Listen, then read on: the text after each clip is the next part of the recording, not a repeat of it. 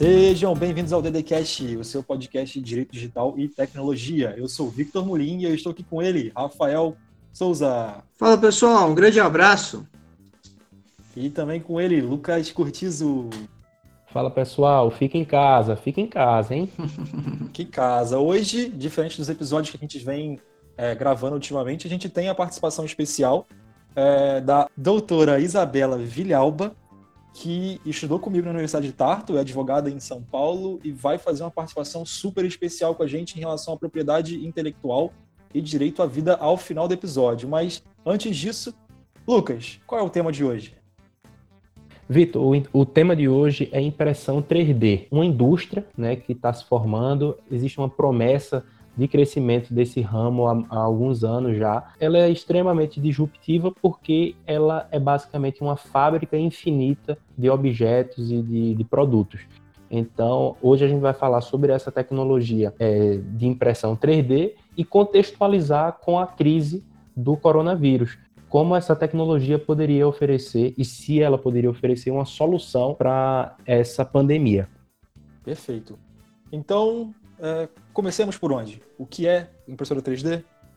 Pessoal, é, para quem ainda não leu sobre a impressão 3D, por, por, conta desse nome, pode causar uma impressão assim, uma impressão 3D. meio diferente é, sobre o assunto. É basicamente uma máquina, né, a, impre, a impressora 3D, que consegue reproduzir de forma física, né, de forma concreta, um molde digital, né, um modelo digital que é feito via computador. E, e assim, esse molde digital ele vai ser num formato CAD, né, que é Computer Aided Design, e esse formato CAD vai ser lido por essa impressora e essa impressora vai conseguir reproduzir aquele objeto. O objeto pode ser escaneado na vida real, né? Então tem o scanner que ele pega aquele objeto, as dimensões e tal, e a máquina consegue reproduzir, mas também o design pode ser feito de forma manual. Então é, a impressora ela consegue, tanto de forma manual como numa forma de scanner, ela consegue reproduzir de forma em três dimensões é, aquele objeto que se deseja. Então, isso de primeira já, já mostra uma revolução, né? porque a gente sempre estava acostumado em produzir conteúdo, no máximo em, em duas dimensões: conteúdo físico, conteúdo concreto. Então, é possível imprimir desde bonequinho de comandos em, ação dos mais antigos, Dragon Ball, Dolly, peças de reposição, quebrou alguma pecinha do seu controle remoto, se você tiver uma impressora, é possível fabricar uma peça de reposição igual de carro. E essa impressora são diversas, tem de forma industrial e também doméstica. Alguns você consegue comprar aí por cerca de 80 dólares na China. Você consegue, em várias, né, nas industriais, fazer impressão com plástico, com algumas ainda com ouro, com ferro. Então, se você tiver o designer, né, o software e o designer daquilo que você pretende imprimir, você imprime. E é por isso que é tão disruptivo. Desde joias, próteses, inclusive já estudos para produzir comida, né, com impressora 3D aí, manipulando células. Então é, é por isso que é bem disruptivo. Vocês falam de muitas coisas interessantes que a impressora 3D ela pode agregar e facilitar no dia a dia da sociedade, da nossa sociedade mas não vamos esquecer que ela também pode fabricar armas, né? É, pode fabricar. É, pode fabricar armas e pode fabricar também armas contra esse vírus que está aí. E, e, eu acho que ela pode fabricar é tudo, na verdade. Assim, tem uma, tem uma frase que diz que, assim como uma impressora normal pode fabricar um livro, né, pode reproduzir um livro, a impressora 3D ela consegue fazer isso aí, você consegue ter todo aquele conteúdo, aquela manufatura, né, aquele objeto de forma quase todos os objetos não são mais livros que estão ameaçados de serem copiados, de serem reproduzidos pela impressora 3D. Então pode ser desde uma arma, como o Vitor bem falou, como também pode ser a solução e uma prótese para mudar a vida de alguém. Então é, é, é, os dois lados da tecnologia, né? E é a baixo custo, né? E a gente vem sempre falando custo. isso. O DDCast sempre fala isso. A tecnologia ela tem que ser encarada como um ponto de vista neutro. A tecnologia ela não é nem boa e nem má. A funcionalidade é. que você dá para ela é que tem que ser regulada. Agora, Exato. como regular a impressora 3D é que eu não faço a menor ideia. Olha, eu não acredito em regulação agora. Eu, eu penso que seria bem prematuro, porque o Brasil ainda não conseguiu discutir legislação a, a, de criptomoedas, né? Que é algo que tem aí há mais de 10 anos. E impressora 3D é algo bem recente, bem novo. E a velocidade do nosso direito, a velocidade da criação né, do processo legislativo é tão lenta que, se uma vez aperfeiçoada e criada a legislação específica para impressão 3D, eu acredito que quando ela sair já estaria obsoleta, né? Em razão da inovação da velocidade. A impressão 3D vem evoluindo muito. E, e pensar também que naquele quesito de direito autoral, né, onde a gente vai discutir, tem até a nossa convidada que vai falar no finalzinho a respeito, nós temos uma legislação de direito autoral bem antiga, né? bem antiga, que ainda não conseguiu ser alterada e incluir as novas tecnologias, né, como o que tem aí na internet. Então, eu penso que regular nesse momento a impressão 3D seria muito prematuro. É, quando eu digo regular, eu confesso que talvez a melhor palavra que eu poderia ter usado seria fiscalizar existe um problema muito grande quando você fornece meios para a população de criar o que ela quiser, certo? É ótimo que é, é incrível quando a tecnologia permite que você vamos vamos lá, vamos, vamos retornar lá, cria aquela peça que de um automóvel antigo seu que você não acha mais no mercado e você pode ali que é aquela peça que já perdeu, já não tem mais nenhum tipo de proteção jurídica e você pode usar no seu veículo e está resolvido o seu problema. Como também outros avanços, né, Lucas, como você mesmo falou, você e Rafael, a criação de próteses praticamente perfeitas para você poder utilizar é, para o ser humano. Mas como é que ficaria uma fiscalização se pessoas começassem a fabricar armas de fogo de uma forma em grande escala? Porque hoje a gente já tem as fronteiras para poder tentar brincar isso, mas futuramente a gente, na impressora 3D, a gente não vai ter. Mas isso é uma discussão que tá, é uma discussão que é discutir sexo dos anjos, né? Por enquanto, a hum. gente não tem meios para fazer isso agora. Mas é. vamos discutir então o que a gente pode. Quais são as soluções hoje? Quais são os exemplos e soluções que a, que a impressora 3D pode trazer para gente? Pessoal, eu, o que eu vejo assim, né, e não se fala é, em outra coisa, é normal que tá todo mundo em casa com medo e, e a gente não sabe quando é que vai é, acabar, né? Hoje eu vi, são mais de 360 mil casos no mundo, então, confirmados do coronavírus. Então, eu consigo olhar para a impressora 3D e ver alguns exemplos de solução né, para essa, essa crise que o mundo está passando. Então, é, a partir do momento em que o coronavírus não é um, um, vírus que tem uma taxa de mortalidade tão alta como outros que a gente já viu, mas o, ele causa esse colapso porque ele se propaga de uma forma muito rápida e os hospitais, ou o sistema de saúde é incapaz de, enfim, de receber todos os doentes, porque um do, o efeito principal do vírus é causar insuficiência respiratória. E aí as pessoas precisam de um sistema de ventilação mecânica, que chamam, para sobreviver muitas vezes. Esse caos que está acontecendo agora é causado por conta disso, porque a gente não tem é, sistemas ou leitos suficientes para o número de pessoas que é, vão ser contaminadas. E a resposta tem que ser veloz.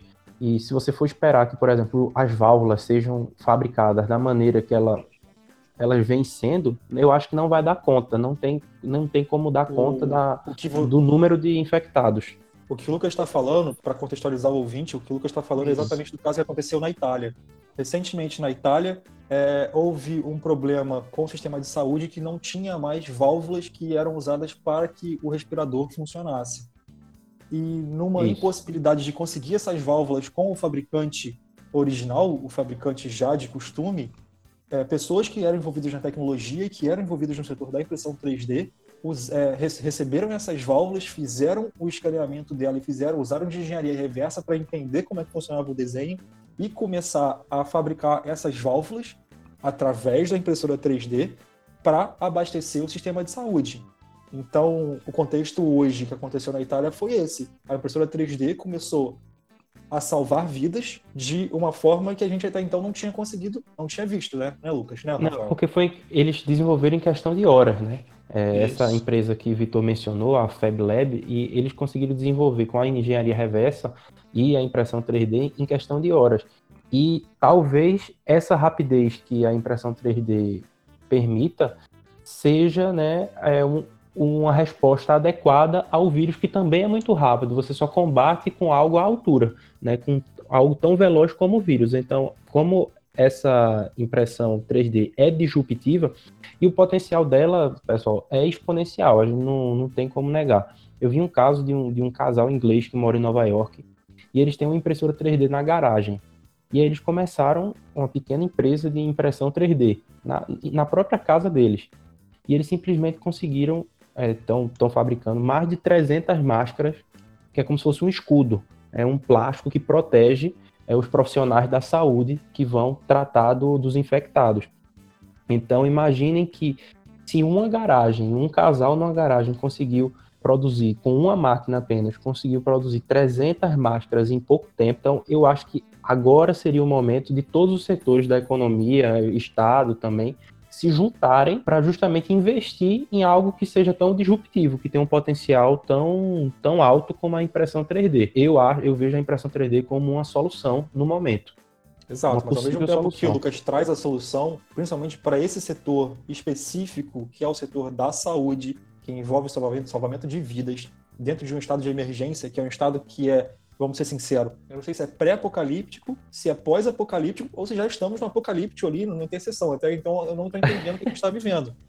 Mas, de qualquer forma, a impressora 3D ela serviu de solução para um caso particular, mas ao mesmo tempo ela traz alguns tipos de problema. Eu não vou dizer Isso. problema, mas ela traz alguns tipos de. Como que eu vou dizer? Ela traz alguns tipos de implicações jurídicas é, que devem ser necessariamente é, analisadas. E a implicação que a gente encontra nesse caso específico da Itália é o direito à vida contra a propriedade intelectual. Porque a gente tem que deixar muito claro que essas válvulas, elas já faziam, elas, elas foram inventadas, elas foram criadas e inventadas por uma empresa, e essa empresa detinha, detém ainda a proteção intelectual desse desenho, e, consequentemente, somente ela poderia explorar. E é exatamente esse o assunto da entrevista com a doutora Isabela Vilhalba. E agora eu acho que a gente pode colocar a entrevista aqui para vocês entenderem um pouquinho mais sobre qual é o conflito entre direito à vida e propriedade intelectual. Estou aqui com a doutora Isabela Vilhalba e ela está aqui hoje para falar com a gente um pouquinho sobre esse assunto no tocante à propriedade intelectual e direito à vida quais seriam os limites, quais seriam alguns conflitos e tudo mais. Principalmente quando a gente vê essa, esse, na notícia toda essa questão do coronavírus e também a questão de que é, foram usadas impressoras 3D é, para poder construir válvulas para poder suprir as necessidades da, do sistema de saúde italiano, mesmo que isso tenha infringido então algumas, como eu posso dizer, algumas regras então da propriedade intelectual. Mas então vamos falar com a doutora Isabela Vilhalba. Tudo bem, doutora? Tudo bem, Vitor. Bom falar com você e pode chamar só de Isabela. Antes de a gente começar, eu queria que você se apresentasse um pouquinho para o nosso ouvinte. É a primeira vez que você está aqui. Bom, eu sou formada em Direito na Pontifícia Universidade Católica de São Paulo. Ah, eu tenho, sou pós-graduada em Propriedade Intelectual e Novos Negócios pela Fundação Getúlio Vargas em São Paulo e no momento estou fazendo mestrado em Information Technology Law na Universidade de Tartu, na Estônia. Eu tenho experiência há cerca de 10 anos na área de contrato, propriedade intelectual e direito digital, basicamente trabalhando em grandes escritórios em São Paulo. Então, eu vou, antes de entrar realmente, Isabela, no tocante ao conflito entre os direitos que direito à vida, direito à, direito à vida, essa, essa calamidade, essa emergência e a propriedade intelectual, eu queria que você falasse um pouquinho para o nosso ouvinte o que é propriedade intelectual e de onde ela surgiu. Bom, a propriedade intelectual pode ser resumida como um conjunto de direitos relativos a criações do conhecimento humano. Ela existe há muito tempo, a gente tem relatos na antiguidade já de leis na Grécia Antiga falando sobre a proteção de inventores de receitas, então garantindo uma exclusividade. Os institutos foram evoluindo com, com o passar do tempo, na Idade Média começou a surgir monopólios de inovações, exclusividades para impressão de obras, e aí evoluiu até o ponto que a gente tem hoje em dia onde a gente separa em dois grandes campos, um é o direito autoral, o outro é a propriedade industrial. E na propriedade industrial a gente tem marcas, patentes, desenhos industriais e questões de know-how, basicamente. Uma das finalidades do direito da propriedade intelectual é justamente proteger a obra intelectual daquele cientista, daquele artista e do pesquisador, certo? Certo. Eu confesso que eu não tenho muito por dentro disso, mas a gente tem uma discussão que a propriedade intelectual ela poderia estar tá servindo então, ela poderia servir também a aspectos de, como é que eu posso dizer, de uma reserva de mercado em que impossibilitaria de certa forma até mesmo os avanços tecnológicos da sociedade. Você concorda com isso? Qual é a finalidade, a real finalidade disso nos dias de hoje? E como é que a propriedade intelectual ela toma o seu lugar no mundo? Bom, a propriedade intelectual ela é muito importante, né, quando a gente está falando de inovação. Então, falar sobre a questão positiva, de que ela é vista como um incentivo para a inovação, no sentido de que você recompensa quem cria pelos esforços, garantindo uma exclusividade por um tempo para a exploração dessa criação própria. Só que, ao mesmo tempo, as legislações estabelecem que isso é por um prazo, né? principalmente quando a gente está falando de patentes e de industrial, onde essa discussão da exclusividade é maior, né? isso e também software. Isso é feito por um, por um período de tempo, após o qual a sociedade, então, vai se beneficiar dessa invenção sem a necessidade de pagar royalties ou ter esse licenciamento exclusivo para este inventor. Então, nesse sentido, ele é um equilíbrio. Além disso, quando você pensa, por exemplo, em marcas, ela também é vantajosa para o consumidor porque ela serve para identificar e distinguir é, prestadores de serviços e produtos. Então, com isso, você consegue saber que aquele produto vem de alguém que fornece com qualidade, você consegue identificar e você consegue selecionar melhor qual dos concorrentes que você pode explorar. Então, existem discussões relativas ao mau uso desses institutos, que é uma discussão válida, é possível enxergar casos desse tipo de uso ah, não tão benéfico, mas como um instituto ele é muito importante e se bem utilizado, ele serve para incentivar a inovação. Perfeito. E aí realmente, e é realmente em cima dessa proteção que ele gera de exploração que a gente vai conversar um pouquinho mais agora, né? Como comentado, no caso da Itália, a empresa que detinha os direitos de propriedade intelectual sobre as válvulas, ela mantinha ainda o poder e o direito de explorar aquela, aquele desenho, certo? Só que Sim. outras pessoas posso dizer que, teoricamente, violaram essa, essa, essa proteção, certo? E, utilizando uma é, impressora 3D, começaram a replicar esse desenho dessas válvulas e abastecer o sistema de saúde. E aqui eu vou te perguntar, doutora Isabela, como é que a gente se encontra, então, dentro desse conflito entre a propriedade intelectual e o direito à vida, numa situação de, de emergência como essa? Bom, no Brasil, é importante ressaltar que o direito patentário tem suas exceções. Então, quando você pega a lei da propriedade industrial brasileira, ela coloca como possibilidade o licenciamento compulsório, que é chamado normalmente na mídia como a quebra de patente. O que, que seria isso? Seria uma, um licenciamento temporário em certas condições de uma patente que ainda tem que é detida por alguém. Uma das possibilidades previstas nessa lei depois reguladas em decreto é o, o licenciamento compulsório para fins de emergência nacional e interesse público. Então, dessa forma, numa situação que você tem uma, uma, uma calamidade que a gente tem, né, está passando no momento mundialmente, uma emergência, onde essa patente é essencial, é uma saída que você não estaria violando a propriedade intelectual porque você estaria usando essa regra de exceção. Mas é um procedimento, certo? Isso. Que depende de prévio, de prévio contraditório, pretende de requisição aos institutos legais. No caso específico do licenciamento compulsório para emergência nacional ou interesse público, que é um caso no qual o licenciamento compulsório vai ser concedido de ofício pela União e não tem que passar pelo crivo do NPI. Então, a União, a seu critério, determina e concede essa exploração que vai ser feita, pode ser feita abrindo um edital para exploração, por exemplo. É importante ressaltar que neste caso, né, nessas duas hipóteses, de qualquer forma você precisa ter uma situação no qual o titular da patente não consegue suprir essa necessidade por conta dessa emergência, que é um caso como aconteceu na Itália, que pelas informações que a gente tem, o fabricante não tinha como dar conta da demanda. Em relação ao procedimento aos demais procedimentos dos outros casos de licenciamento compulsório, como por exemplo aquele que é selecionado que o interessado diretamente entra em contato por necessidade do mercado, aí você está sujeito a um procedimento que passa pelo INPI e que sim leva um prazo considerável, porque esse tipo de procedimento foi elaborado numa situação normal de abuso de direito econômico, de né, não suprimento da necessidade do mercado, de não fabricação, que não necessita de uma fabricação rápida, que nem é o caso da emergência.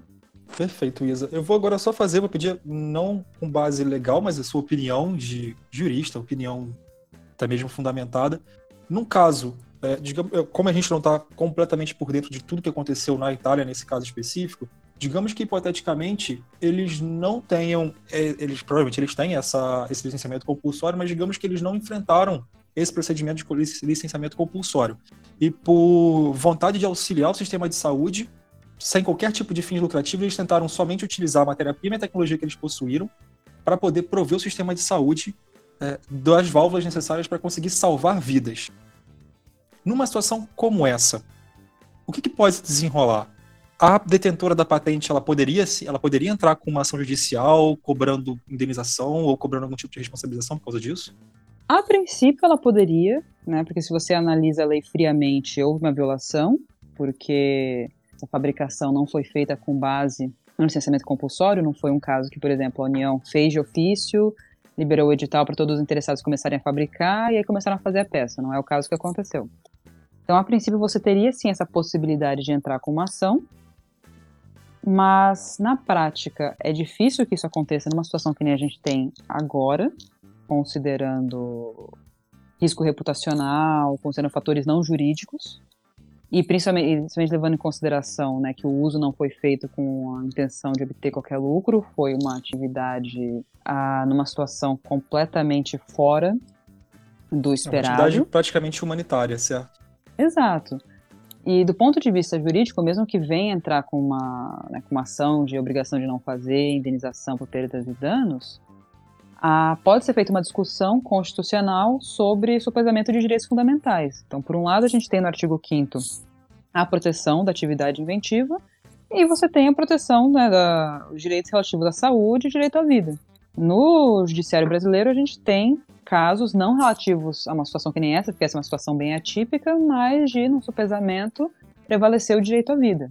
Então, se eventualmente a gente tiver uma ação judicial num caso como esse no Brasil, existe sim uma possibilidade de defesa, considerando o uso e o motivo pelo qual essa patente foi violada e o procedimento é, existente em lei não foi, não foi seguido. Porque, muito provavelmente, porque se fosse esperar esse procedimento desenrolasse, pessoas iam morrer nesse interim, mesmo que fosse um prazo incrivelmente acelerado de uma a gente semana. vem vivenciando porque dias salvam vidas, né? Talvez horas salvam vidas nesse momento que a gente está vivendo. E, e, é muito importante uma coisa que você comentou. Não só o aspecto jurídico, mas o aspecto social. Se uma empresa detentora da patente, que está protegida para a utilização daquele desenho, ela resolve acionar judicialmente uma ação dessa que pode se considerar até mesmo humanitária, a própria sociedade, a própria mídia, ela pode ver isso com completos, é, completa repulsa e a empresa pode perder muito mais em termos reputacionais do que meramente em, em, em perdas e danos financeiros da, da quebra da patente. Né? Exatamente. Né? Não é uma. A gente está vivendo uma situação muito atípica, é uma. Conversando principalmente com advogados de contrato, saindo um pouco da discussão específica aqui, mas o que está todo mundo falando é que a cláusula de força maior, que normalmente você coloca num contrato achando que nunca vai ser utilizada, está sendo discutida é, em grande escala no momento. Então, é uma, é uma situação em que o direito frio e objetivo não pode ser opção pelas empresas num caso que nem esse. É necessário uma reflexão e, como alternativa para as empresas que já estão sentindo que elas não vão dar conta nesse fornecimento, numa situação que nem essa, elas podem antecipar, que nem, algum, é, que nem iniciativas em outras áreas da indústria, e entrar em contato com startups, com empresas na área de tecnologia e já solicitar para elas a produção das válvulas nesse caráter emergencial. Bem, Isabela, é, você tem mais alguma coisa que você queira comentar? Não, eu acho que esses são os principais pontos. Ah, existem discussões mais finas em relação aos institutos. Ah, no atual momento fica difícil. Se eventualmente a gente tiver algum caso específico no Brasil, que pode acontecer nas próximas semanas, né, de que alguma discussão sobre licenciamento compulsório apareça, pode ser que o Ministério da Saúde declare a orçamento compulsório de algum equipamento. Afinal, eles já, afinal a gente já tem uma situação de, é, já tem uma portaria decretando estado de emergência, que é o requisito legal imediato. Caso isso aconteça, seria interessante ter uma nova discussão para ver o que, que, no caso específico pode acontecer, mas acho que no momento a gente cobriu o essencial. Perfeito. Acontecendo qualquer novidade no Brasil, eu já te convido para participar de novo com a gente. Agradeço muito a sua participação, doutora Isabela, e vou deixar aqui mais uma vez, né, comunicar aos ouvintes que o, as suas redes de contato, caso você me permita, dê o consentimento para isso, tá? tanto para a gravação quanto para a divulgação das suas redes sociais, pelo menos o LinkedIn, vão estar na descrição. E mais uma vez, muito obrigado. Eu que agradeço, dou o meu consentimento, está gravado para todos os fins, para divulgação. e se precisar, né, se for necessário, possível e desejado, estamos à disposição para participar de novo. Bem, essa foi a entrevista com a, com a doutora Isabela. E, e aí, pessoal, o que vocês acharam? Olha, Victor, eu brilhante, gostei também. Bem legal a entrevista com a doutora, com a Isabela, né? Mas é importante a gente falar também do movimento open source, né? O software de código aberto. Inclusive, esse exemplo que nós trouxemos, o Lucas trouxe da Itália, fabricação do, do, do dispositivo, né? Foi uma iniciativa que a engenharia, o, pro, o projeto, né?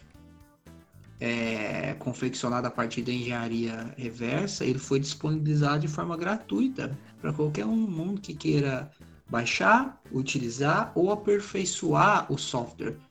O, na verdade, o desenho, né? Aperfeiçoar o desenho e fazer a sua impressão.